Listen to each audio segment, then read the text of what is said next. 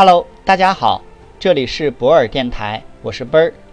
本期节目带大家整理《中国制造2025数字化转型公开课》第八章要点上我国数字经济发展存在的问题。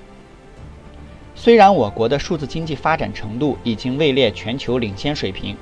诸如大数据、人工智能、物联网、无人驾驶、无人飞机等新一代信息技术快速融入生产生活。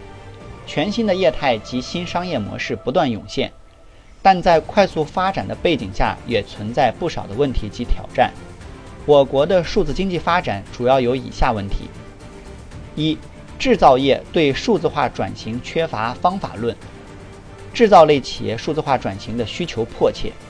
既缺乏有效的数据，又缺乏基础设施和专业人才，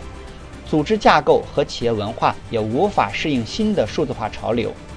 数字化转型升级的难度较高，因此需要体系化的方法论指导。二，缺乏整合性的引导平台。从整体上看，我国的数字经济发展还未形成自上而下的方向指导，或一个强有力的平台进行资源整合、协同发展。在未来，单靠企业自发的、零散的、低效的数字化城市。很难突破以上所提及的固有问题。三，数字安全面临着严重的挑战。随着我国数字经济的逐渐发展与壮大，安全威胁、高危漏洞、网络攻击也在日益增多，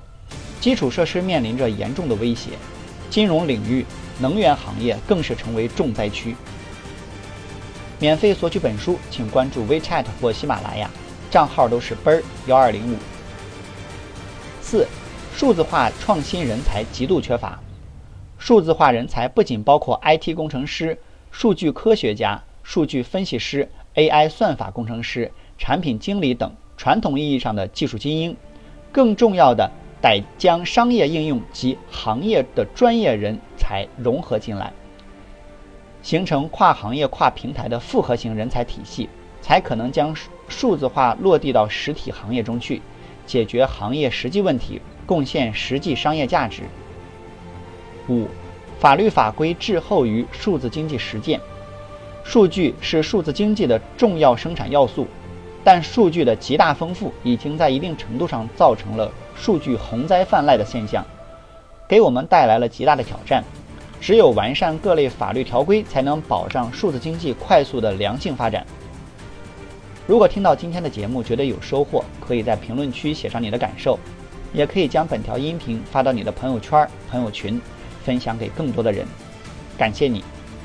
合作交流请联系奔儿幺二零五。